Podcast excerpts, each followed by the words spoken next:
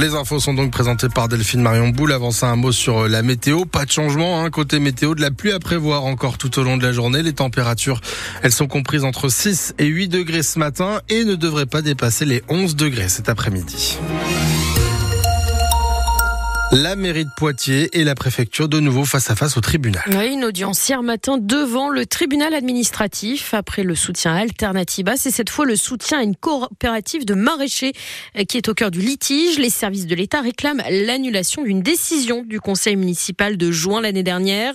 La ville a en effet décidé d'entrer au capital de la SIX Ceinture Verte, une coopérative qui permet d'installer des maraîchers aux portes de Poitiers, de développer les circuits courts. Un projet porté notamment par l'aglo de Grand Poitiers. Le problème pour le préfet, c'est que la ville outrepasse ses compétences. Le développement économique revient à la communauté urbaine et la ville n'avait donc pas le droit, selon lui, d'investir 30 000 euros dans la structure. Une vision que n'a pas partagée la rapporteure publique. Elle a conclu au rejet pur et simple de la demande du préfet de la Vienne, Théo Cobel. Oui, dans ses conclusions forcément techniques, la rapporteure est revenue longuement sur la question des compétences. Alors oui, le développement économique est bien à la charge de la communauté urbaine, plus à la ville ça ne fait aucun doute.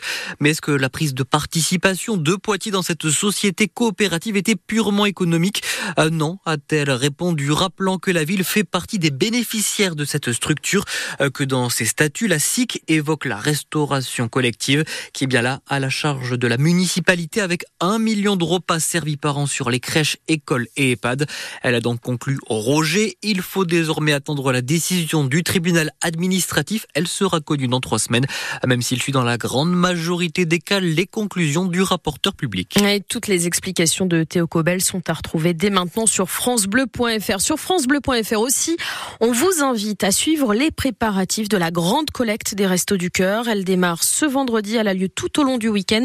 Vous allez croiser les bénévoles dans les supermarchés, ils attendent vos dons. On vous explique aussi sur le site internet de France Bleu qu'est-ce qu'il faut donner cette année.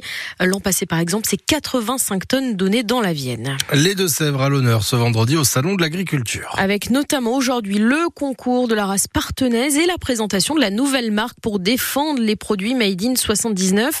Cette année, il y a une vingtaine d'exposants sur le stand des Deux-Sèvres, notamment la marque Lul et Pirio, basée à Toire. Une marque spécialisée dans les produits à base de lapin. C'est une filière peu connue des consommateurs et pourtant, elle pourrait bien servir de modèle après les annonces du gouvernement sur les prix planchers. En effet, il y a sept ans, la filière a créé un indice et elle adapte le prix d'achat du vif, c'est-à-dire de l'animal vivant, au prix de l'aliment. Explication avec Flora Deruino, responsable marketing chez Lul et Pirio. La filière euh, cunicole, elle est relativement euh, jeune et également très dynamique. Tous les maillons de la filière sont indépendants, mais nous travaillons étroitement, nous, à notre niveau, en tant que euh, transformateur de la viande de lapin. on met en place effectivement un certain nombre de partenariats, de cahiers des charges avec les éleveurs qui eux-mêmes sont rassemblés en groupement. Et nous avons eu l'occasion de mettre en place depuis 2017 un système qui s'appelle Vive Secure et qui permet effectivement de stabiliser la rémunération des éleveurs et qui est indexé au coût des matières premières en fait, qui représente, j'ai envie de dire, le gros eh bien, des coûts de la production euh, de la viande aujourd'hui en France, quelle que soit euh, la filière. Pour nous, il était primordial de pouvoir être euh, au plus près des éleveurs, notamment avec cette fluctuation tarifaire des matières premières qui rentrent dans la composition de l'alimentation des animaux. Un propos recueilli par Féline Leloir Duo et justement quand il est question d'agriculture, les agriculteurs à partir d'aujourd'hui sont reçus dans les préfectures, dans les fameuses permanences agricoles promises par le gouvernement pour qu'ils puissent évoquer leurs difficultés, résoudre des problèmes de leur quotidien. Chez nous, c'est une demi-journée par semaine à Montmorillon, Poitiers et Châtellerault.